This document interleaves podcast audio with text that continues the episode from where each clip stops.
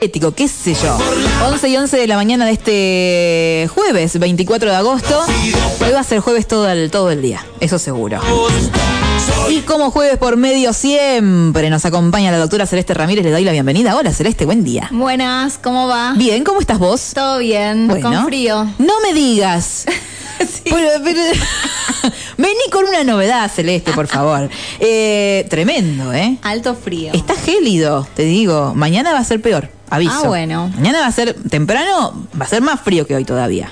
Aviso nada más para que sepan. Vos venite bien abrigada, vos gorrito, todo. dudas. Todo, todo.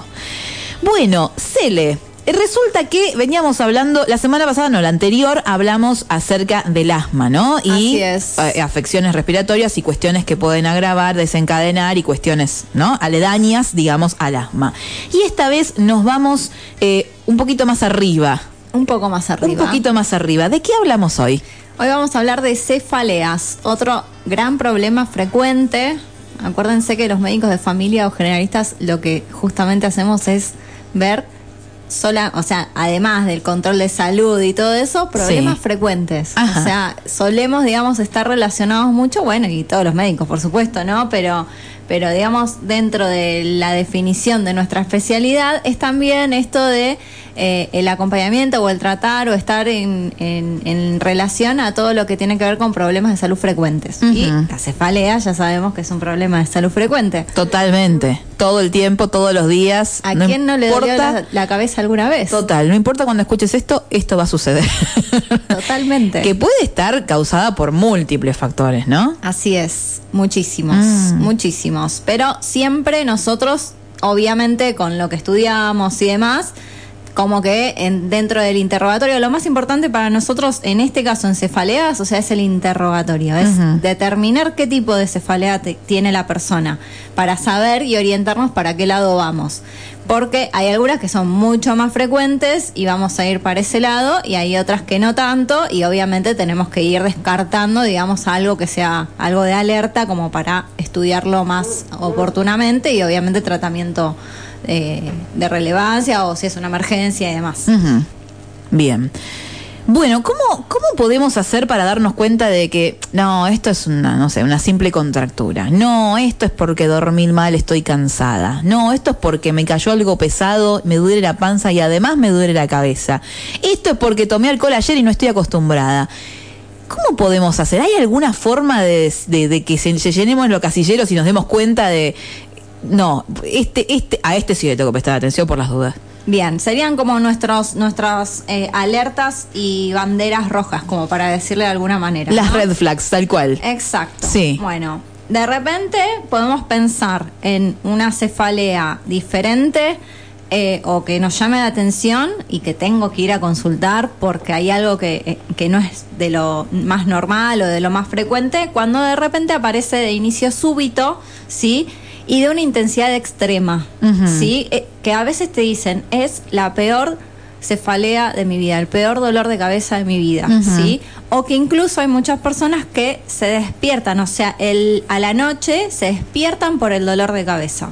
Como algo repentino. Exacto. Eso es una pauta muy importante de alarma como para tener en cuenta. Bien. Por otro lado, obviamente, si nosotros decimos, bueno, puede que, ser, que sea una contractura o estas cosas que uno suele hacer, me tomo un analgésico y demás, pero venimos con una mala respuesta, algo que ya veníamos haciendo y que siempre funcionaba, o que va empeorando la cosa, también es una pauta de alarma como para tener en cuenta. Que no, que no se pase el dolor con un simple analgésico a Que lo que normalmente funcionaba. funcionaba, claro. Exacto. Ok. O que este dolor cada vez vaya creciendo más en intensidad. ¿sí? Y otra cosa importante es ver si obviamente hubo algún antecedente previo como algún traumatismo o alguna cuestión así, o en algunas personas que estén inmunosuprimidas, que tomen medicación para nada, para suprimir las defensas y demás, obviamente porque si aparece algún tipo de cef- cefalea, podemos estar pensando en algún tipo de infección también. Ajá. Sí, eso también es importante. Y bueno, por supuesto, si aparecen algunas cuestiones relacionadas a temas neurológicos, como eh, a veces puede pasar que tengamos además una dificultad al hablar o alguna sensación de que se nos, en- en- hace, se nos hace como que se duerme alguna parte del cuerpo Ajá. o debilidad en alguna parte del cuerpo o alguna alteración en la visión. Alguna de esas cosas también, por supuesto, nos debería hacer como prestar atención e ir viendo. Ojo que esto que acabo de decir a veces puede estar relacionado a una migraña, porque hay algunas auras que se le dicen a las migrañas que son como avisos de que te, te va a empezar a agarrar una migraña. Pero obviamente la persona ya se sabe migrañosa, Sí. o ya sabemos que tiene migraña y en general esta aura dura menos de 60 minutos o 60 minutos como mucho y aparece después la migraña, que ahora vamos a hablar de... Eso te iba a decir, o sea. ¿qué diferencia hay entre una cefalea y una migraña? Yo nunca en la vida me lo pregunté. O sea, no sé la diferencia. Para mí todo es dolor de cabeza. Todo es dolor de cabeza, pero hay diferentes tipos de dolores de cabeza Ajá. y que cada uno tiene su nombre y apellido. Ah, ok. Sí. Qué complejo. Exacto. Por eso hay que prestar mucha atención, hay que censarse mucho el cuerpo. Hay que censarse mucho el cuerpo, hay que ver qué pasó antes, qué está pasando, cómo lo sentimos. Por eso tan importante el interrogatorio para nosotros en ese momento. ¿no? O sea, más allá del examen físico, que también es importante, lo que más nos va a hacer pensar en un tipo de cefalea o en otro es el interrogatorio que vamos a hacer a la persona. ¿sí? Entonces, el diagnóstico obviamente siempre es clínico en base a esto y a veces es necesario hacer algún estudio complementario cuando tenemos sospechas de algo más eh, complicado y ahí tenemos que pedir eh, una tomografía, una resonancia, sí, pero bueno, esos en estos casos que les acabo de decir donde, bueno, si tenemos alguna de estas pautas de alarma, hay que consultar y hay que evaluarlo mejor. ¿sí? Ok, ok. Ahora vamos a los tipos de cefaleas. Por favor. Por favor. Bueno, tenemos varios. Me los anoté porque si no me iba a olvidar alguno. Muy bien. La migraña que lo acabamos de decir. Sí. La de tensión, que es la que acabas de decir vos, que es la más también común. La de las contracturas. La de la contractura. en este momento me está sucediendo. Bueno, viste Que que, sentís suele acá. pasar. Sentís Lo como sentís. Y se irradia bien desde la espalda para arriba, o sea, o Tal al cual. revés, ¿no? Es Claro. como que te das cuenta de esa también. Hay una llamativa que se llama tipo clúster o en racimos, ¿sí? Sí. Que ahora les voy a contar de esa. Después hay otra que es la neuralgia del trigémino, ¿sí? Ajá. Y la disfunción temporomandibular, mandibular, perdón, eh, que es bien de la mandíbula, ¿sí? Ok. Son todos dolores, obviamente, en la cabeza. O Sí. sea, alguno depende de la localización, vamos a poder saber qué tipo de dolor de cabeza es y de acuerdo a la intensidad. Ok. ¿Sí? Bien. Hablemos de la migraña. La migraña, en general, es de una parte de la cabeza sola. Ajá. ¿sí? Y el dolor es de moderado a severo, no es un dolorcito que... No, duele, duele de verdad. Y en general puede eh, o, o suele estar acompañado o de fotofobia, o sea, molestias de la luz, o eh, molestias de los ruidos, ¿sí? Sí. Eh, si no la tratamos, cada vez va a aumentar, va a aumentar, va a aumentar, va a aumentar. Puede durar hasta varios días ese dolor. Sí. ¿sí? A veces están las auras, que es lo que acabo de decir, que antes de que te agarre el dolor de cabeza podés pre- presentar alguna cuestión como esto que yo les decía, de repente eh, ver lucecitas, eh, así, eh, o sea, tener destellos de lucecitas en, la visión, ¿sí? Eh, a veces algunas personas pueden llegar a tener náuseas y vómitos, Ajá. ¿sí? A veces algunas personas pueden tener algún también alguna imposibilidad al hablar o alguna debilidad. Son algunos tipos de auras que pueden llegar a, pa- a aparecer o estar acompañándolo, ¿sí? Pero como les decía, dura poquito esa aura, o sea, no más de una hora y después ya aparece este, esta característica de la migraña que es de un lado solo, es muy pulsátil. O sea, ¿sí? vos sentís que te duele un lado de la cabeza. un lado de la cabeza Y muy pulsátil, ¿sí? Ok. Y muy fuerte. Es como ese latido así como Sí. que siempre estás como sintiendo que está como latiendo en realidad. Sí. Ok, eso es una migraña. Eso es una migraña. Suele tener un componente familiar, o sea que si vos le preguntás a la persona si alguien más en la familia también tiene estos dolores de cabeza, te suelen decir que sí, y se suele presentar más en las mujeres. Ok. ¿Sí? Empiezan en la pubertad. Entonces en los niños también hay que tenerlo en cuenta. Ok. Para tenerlo en cuenta esto. Y después algo muy importante en las migrañas es que hay algunas cosas que lo pueden precipitar a veces. Entonces la persona tiene que empezar a prestar atención a lo que comió, a algún olor específico, el estrés, algún cambio que haya sucedido, porque hay veces que eso precipita la migraña. Entonces es tan importante también esto que siempre hablamos de los buenos hábitos y empezar a ver cómo estamos tomando nuestra vida y haciendo nuestras cosas porque puede relacionarse con el tema de la migraña. De que presentamos mucha sensibilidad también, ¿no? Como Exacto. que de repente algo que te desencadena y decís, esto lo podría llegar a regular o evitar en lo posible, Exacto. ¿no? Claro. Exacto. Ok. ¿Sí?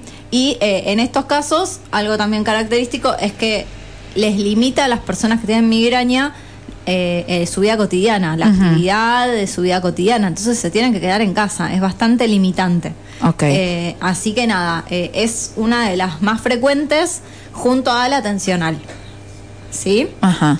Así que esa es la migraña. ¿La tensional también tiene que ver con esto de la contractura? O sea, puede se ser. asocia a la contractura. Exacto. ¿Qué pasa? La diferencia es que la tensional es más solo craniana de toda la cabeza. Sí. Sí. En general se asocia a contracturas o a, a alguna situación que no necesariamente tengamos una contractura muscular, pero que te estrese mucho y Ok. te genere como una tensión también. Sí.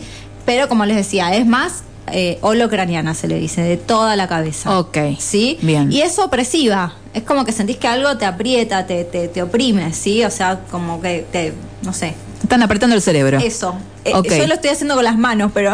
Pero sentís como que te están apretando el cerebro, que te lo están ah, queriendo hacer chiqui. Metieron en un frasco. Más o menos, claro. Más o menos. Exacto. Ok. Y no es tan incapacitante, depende, ¿no? También, pero en general no es tan incapacitante como la otra, no tiene estas auras, sí, es más de leve a moderado el dolor, sí, eh, y no se asocia con eh, tanto, tanta otra sintomatología. Puede haber vómitos, náuseas, porque si estamos con una contractura cervical podemos llegar a tener eso. Ok. Pero bueno, ahí también. Un es- claro, ahí también es tan importante que nosotros, como médicos, vayamos preguntando bien y después el examen físico nos vamos a ir dando cuenta de qué tipo puede llegar a ser. Bien. Sí, pero bueno, eh, esa es eh, la tensional que también es la más frecuente de todas. Esas dos es como que son las que más nos aparecen en la consulta. Ese poneme la, la crucecita en el casillero, a las dos. Adentro las dos. ¿no? claro, tal Sí, cual. Sí, a Sí. full atencional. Re,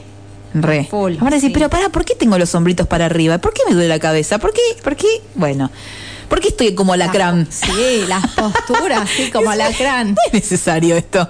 Eh, después vas a una actividad física, por ejemplo, Pilates, que yo voy muy seguido, y te dicen hombritos para abajo, tal cosa para acá, y vos decís, qué mal que hago todo. O sea, Totalmente. Que me- alguien me tiene que decir que baje los hombros. O sea, no Totalmente, puede es que no ser. nos damos cuenta. No nos sentamos cuenta. mal, nos paramos mal. Sí. Todo mal. Todo, Sí, todo. Sí, Chicos, hagan las cosas bien. Así no les duele la cabeza después. así es. Total, total. Así es. Bueno, y después está que les decía que se llama tipo clúster o en racimo. Sí. Esta es más de los hombres. Ajá. Sí. Una ¿Por qué? buena, menos, no sé, pero está Ah. descrito así. Ok. Está descrito como que se presenta más en hombres que en mujeres. Bueno, zafamos de algo, chicos. Zafamos de una. Vamos. Ah, bueno, las migrañas re relacionadas con la parte premenstrual, con los cambios hormonales. Ah, ok. En muchas mujeres. Cambios hormonales. sí. Ok, bueno, Sí, sí, atención sí. con eso. Atención con eso. Como que, como que si hacemos un chequeo, hagamos todo. Sí. Si estás con esta situación, hacete también un chequeo hormonal. ¿Quién te dice? ¿No? Sí, o, o premenstrual. Plantearlo, O sea, de esto de, de que a las mujeres a veces ten- tienen, antes de que les venga la menstruación, eh, les duele mucho la cabeza o les duele mucho la parte abdominal. O sea, está relacionado. Sí. Sí, así, con eso también. Ok.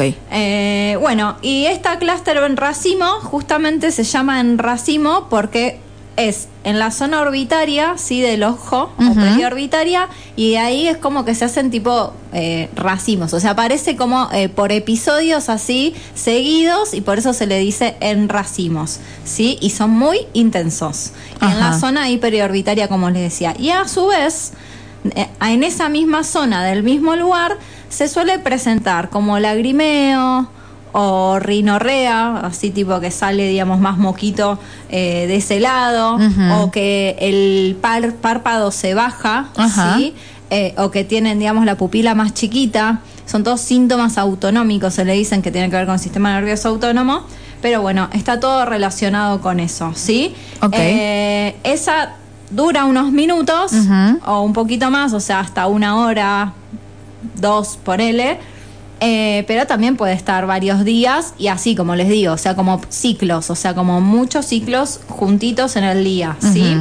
Eh, es muy intensa. Hay muchas personas, o sea, que necesitan consultar y ir a la guardia para que le den un tratamiento porque es muy intensa esa. Ok. Sí, así que, pero bueno, tiene esa característica que es muy fácil de distinguir, entonces como que uno le presta más atención y se da cuenta y, y está bueno porque eh, uno de los tratamientos es oxigenoterapia, o sea, vas, te ponen oxígeno y respiras, ya está. Entra lo que tiene que entrar, real. Sí. Porque viste que a veces es como que no es, o sea, lo que respiramos no es oxígeno específicamente, entonces necesitas real. Exacto. Claro. Así que ¿Hay lugares acá donde hacen oxigenoterapia? Y en el hospi vas y claro, vas y te ponen la mascarilla. Claro, te ponen la mascarilla. Claro, claro. Yo me acuerdo que hace unos cuantos años, muchos, eh, había bares de oxígeno en diferentes puntos del mundo que era como la moda, ¿no? O sea, te juntabas con tus amigos, ibas 10 minutos de oxígeno, mientras estabas ahí con la mascarilla, te sentabas eh, y te, tenías como unos puff ahí como para hacerte una oxigenación de 10 minutos, ponele, y después seguías tu vida. Qué loco. Sí, sí, sí, en otros países. En Argentina me parece que no, no prosperó, pero en otros países sí. Eh, era como, como digamos, la última moda, estamos hablando de principios del 2000, por ahí. Eh, como que de repente era como, era como hacerte una siestita.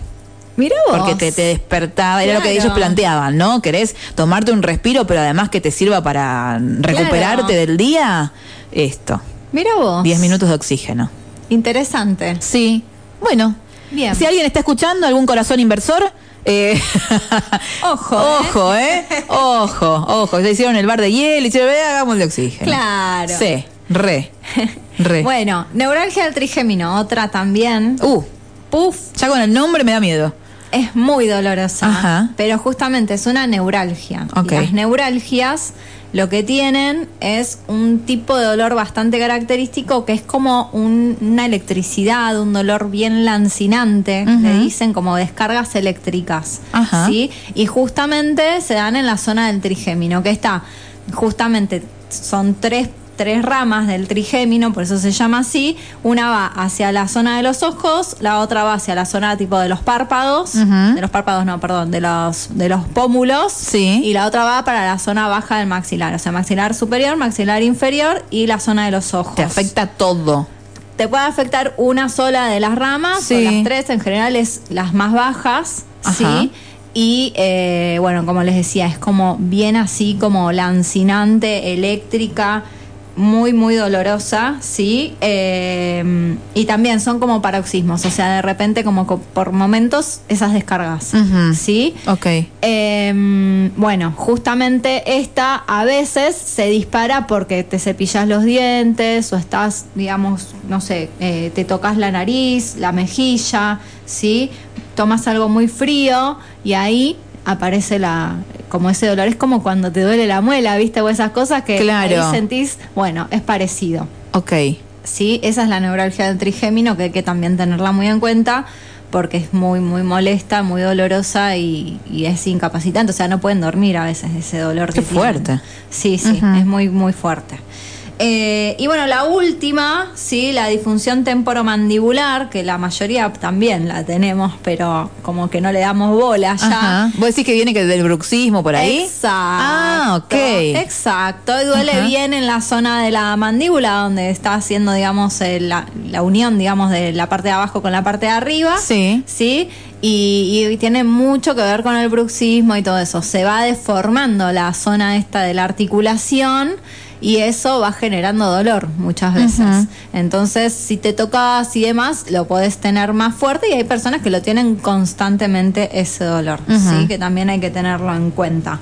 ¿sí? Eh, y bueno, obviamente esta se exacerba más al masticar y demás, y hay que trabajar, digamos, mucho con, con bueno, esto de los de, de, las placas de descanso y demás a la noche para ayudar a, a que relajen un poco más las personas con eso.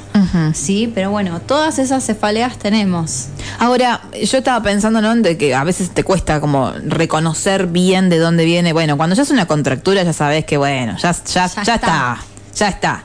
Ya sabes que bajás los hombritos, respirás, te acordás que estás acá y que si hay alguna cuestión no tenés, no, no podés solucionarla, ¿para qué te vas a preocupar? Bueno, todas esas cuestiones, ¿no? Sí. Y de repente, eh, como que empieza a bajar un poco esto de, ¿no? Respirando y todo, esto puede mejorar. Sí. Ahora, por ejemplo, cuando son dolores de cabeza, que vos decís, este no sé de dónde me viene, o sea, sí, puede ser una contractura como no, porque no Sí. sentís específicamente eso. Ujú. ¿Nos tomamos un, un, un antiinflamatorio? O sea, nos tomamos. Un- Sí, el autocuidado está. Y es lo primero que tenemos que tener en cuenta. Como vos misma decís, primero revisar nuestros hábitos, revisar lo que nos está pasando, ir viendo todo esto. Es muy importante, justamente la literatura lo dice, o sea, eh, hacerle entender al paciente que este tipo de dolor de cabeza tiene que ver también mucho con cómo estamos llevando nuestra vida y con todo lo que nos pasa alrededor, incluso con nuestros hábitos. Si tenemos una migraña, ¿qué está pasando? ¿Por qué se está desencadenando? ¿Qué comimos? ¿Qué no comimos? ¿Qué hicimos? ¿Qué no hicimos? Eh, entonces hay que reevaluar todo eso. Y después también el autocuidado desde la medida, digamos, de, bueno, si me tengo que tomar un analgésico, me lo voy a tomar. No está mal. Incluso en la migraña, yo siempre les digo a mis pacientes cuando vienen algunos tipo, no, tengo migraña y no me para. Bueno, ¿Tomaste el analgésico cuando tenías que tomarlo? Porque ellos saben muy bien cuando empieza el dolor, cuando está por arrancar. Se dan cuenta. Es como el puff para quien tiene asma. Decís, En- claro. date el puff. Hacelo, tomate el analgésico y no dejes que pase el tiempo. Claro. ¿Sí? Entonces, tener también esa, esa, esa responsabilidad de uno de decir, bueno, me lo tengo que tomar porque sé que si no va a ser después peor. Ahora, tampoco abusemos, porque después hay algunas cefaleas que se dan por exceso de eh, medicación para los dolores de cabeza. Ya saben que hay una que es muy famosa. Ajá, sí. Que, Que, que- empieza con mi y termina con Gral. Exacto. Que es un derivado de la ergotamina y esa a veces, o sea, funciona muy bien, pero si vos tenés muchas migrañas en el, en el mes, en la semana, y estás constantemente tomando eso, es como que después te acostumbras y hay como un rebote y necesitamos como desintoxicarte de esa medicación. Como un reseteo, claro. Exacto. Entonces, tampoco abusemos. Tal cual. ¿sí? En general, lo que se suele usar son analgésicos comunes, como los que ya conocen, paracetamol, ibuprofeno. Ok.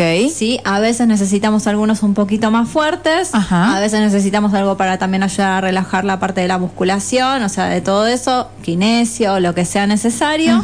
Sí. Eh, pero en general, con analgésicos comunes o intermedios va. Bien. Y a veces, en el caso, por ejemplo, de la migraña, cuando la persona no puede más o, o se le da muy repetitivamente, hay, tr- hay un tratamiento que es más preventivo, que se hace con otro tipo de medicamentos más tipo, de estos que, que trabajan más tipo antidepresivos, porque lo que hacen es regular digamos, todo lo que es la estabilización de la zona, digamos, de la sinapsis de las neuronas y demás, y ayudan con eso también. Ajá. ¿sí? Ok. Eh, entonces eso también eh, se tiene que tener en cuenta que a veces necesitamos ese tratamiento preventivo. Y después obviamente las que son neuralgias, la- las que son más importantes, a veces necesitamos dar en las neuralgias sí o sí mucho otro medicamento mucho más fuerte. ¿Puede ser también dolor de cabeza por falta de hidratación? Totalmente. Vos sabés que me pasó un día, y lo cuento porque tal vez le sirve a alguien más. eh, fui a, estaba, estaba, me había juntado con una amiga en un barcito de acá de San Martín y eh, la chica no sé qué escuchó que yo le dije, no sabes, tengo un dolor de cabeza que no doy más. Y la chica me dijo, te voy a traer un vaso de agua. Porque por lo general eh, el agua ayuda porque a veces te falta hidratación, me dijo la chica. Totalmente. Los golpes de calor, inclusive. Mira. En verano. Y yo me quedé pensando, digo, "Ujú, esto, esto es. hidratación, No nos el damos golpe cuenta. de calor. Ojo, en esta época, dolor de cabeza y monóxido de carbono. Ojo, tal Sí, cual. Hay sí. que tenerlo muy en Sí, cuenta también. Sí, sí, el olor a la combustión de algo. Exacto. Eh, sí, hay que tener Sí. en cuenta eso. Eso, Eso que decías vos, el tema de los olores y todo, hay que tenerlo muy presente. sí. Porque parece una pavada, decís, ay, pará, a un olor te va a dar dolor de cabeza. Sí. Sí, sí, sí, sí. Hay que tener Sí. muy en cuenta todas esas cosas. Así que eh, básicamente eso como para que tengan de, de cefaleas. Cuando consultar, recuerden esto de un dolor que, que va empeorando, que no mejora cuando mejoraba de, de una manera antes. ¿sí? Eh, el peor dolor de tu vida que te despertó de noche, bueno, vamos a consultarlo. Ok, o que persiste varios días aún así tomando algún Exacto. antiinflamatorio. Exacto. Ok, acá me dicen, tengo artrosis cervical y estoy muy contracturada, me duele mucho la cabeza más atrás de la zona del cuello. Sí. Es contractura y artrosis cervical, que ya sabes, ya tenés Así el es. diagnóstico, ¿no? Si un dolor de cabeza dura semanas y no desaparece, solo va disminuyendo o intensificándose y los analgésicos ya no hacen ningún efecto, ¿hay que consultar a un neurólogo? A veces es necesario. ¿sí? Ok. Sí, sí. Bien. Yo, en general, lo que suelo hacer es primero pruebo yo, o sea, con lo que conozco, con lo que sé, y si veo que yo no logro, digamos, ayudar a la persona, por supuesto, para eso están los especialistas de cada área y consultaremos al neurólogo. Bien. Eh, cuando me duele la cabeza me pongo paños de agua fría como lo hacía mi abuela y mi papá. Excelente.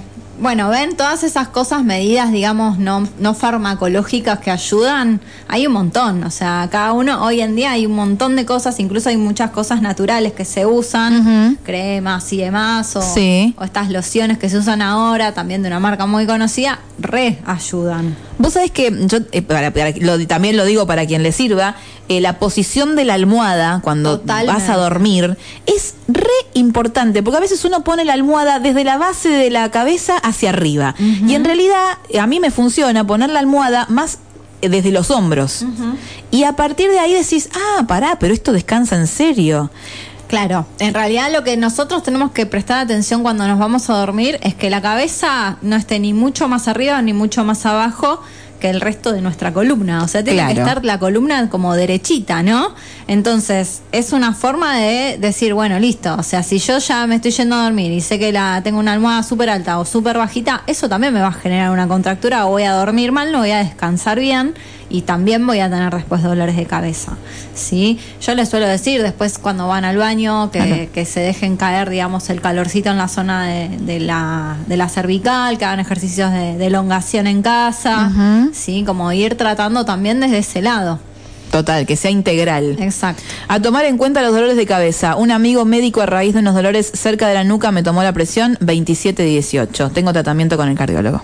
Totalmente. Bueno, esa es otra cosa, por eso, o sea, estamos hablando interrogatorio fundamental, pero después el examen físico. Claro. Igual no olvidemos que los dolores de cabeza generan un aumento de la presión, pero obviamente si vos- yo te tomo la presión y tenés un leve aumento de la presión, bueno, voy a sospechar que puede ser que sea por el dolor, pero si tenemos un dolor eh, y, y una presión muy elevada, voy a tratarte también la presión. Pero por eso también estamos hablando, o sea, hay que ir viendo también en el examen físico todo lo neurológico, hay que ir descartando un montón de cosas. Acá estamos hablando de lo más general, pero obviamente en el consultorio hay que, hay que ir viendo y nosotros con nuestros estudios y todo vamos abriendo nuestro panorama de para dónde vamos a ir apuntando. Y totalmente ponerse, a ver, tomarse en serio, no de una forma dramática, pero tomarse en serio. Si vos conocés que de vez en cuando tenés una contractura y te duele la cabeza, ya lo sabés, ya sabés cómo se remedia, ¿no? Eh, pero de repente encontrás un dolor que esto, esto normalmente no me duele así cuando me duele. Bueno, me voy fijando, tal vez el antiinflamatorio y me voy fijando. Y si vos te vas fijando y no ves mejoría, rajá un médico. O sea, anda, Exacto, anda, exacto. no te dejes estar. Ni hablar. O sea, eh, hablar. hacer las cosas de, de, eh, las cosas importantes hay que hacerlas. Sí, hay que hacerlo conscientemente. Exacto. Y, nada, eh, ir viendo, digamos, cuándo. Como, o sea, acá la idea también es dar este mensaje. Cuándo sí acudir a la emergencia, a la urgencia, a la guardia, o lo que sea, cuándo puedo esperar, ir a ver a mi médico. O sea, cuándo puedo decir, bueno, tal vez no es para tanto, puedo hacer esto mientras tanto. O sea, también este Tomar un registro. To- Totalmente. En el Hospital Posadas, cuando yo hice la parte de la residencia de pediatría, eh, había mucho de cefaleas, o sea, había una parte donde trabajábamos mucho con cefaleas y les dábamos a los nenes como un calendario de cefaleas, le decíamos, Ajá. que nos reservía, porque el nene, eh, o sea, la familia, ¿no? Se iban con eso Sí. y a la semana te venían a ver y tenía todo, o sea, cuándo apareció, la duración, si se asociaba a algo, si no, eh, todo ese registro. Mirá qué bueno. Entonces eso ya nos orientaba a qué tipo de cefalea podía tener ese niño. Estaba buenísimo. Qué interesante. Sí. Mira, creo que te- si todos pudiéramos hacer un registro de las cosas que, que nos pasan en el cuerpo y todo, eh, sería lo ideal. O sea, creo que conocernos, ¿no? Es, lo principal en este tipo de casos. Sí, Cuando sí. vos decís, esto ya sé que es, ya viene por acá, y si no sé lo que sabés que tenés que hacer, ya sabés que te va a pasar de nuevo. Pero um, cuando es algo que se puede agravar, hay que prestar atención. Sí, sí, ni ¿Ah? hablar, ni hablar. Bueno, Cele, contanos dónde te podemos encontrar en las redes sociales, por dónde te podemos seguir. Vida Sana SMA, las redes, sí, Facebook o Instagram. Sí. Y bueno, después consultorio acá en San Martín, Sí. consultorios Mabac y Centro Médico Roca. Ahí está. La contactan a Cele, que así de amorosa como la escuchan, los va a, los va a atender, eh, como siempre, de la mejor forma. Así que, porque así sos, Cele. Bueno, Así gracias. sos. así que bueno, muchas gracias por, por venir a la columna. Nos encontramos en dos semanas de Nos nuevo para charlar un poco de todo. Gracias, Cele. Besote. Un placer. Escuchábamos a la doctora Celeste Ramírez que eh, venía a charlarnos hoy con nosotros de las cefaleas eh, y cómo prestar atención a los dolores de cabeza que a veces parece algo común, pero puede que no lo sea. Así que presta atención.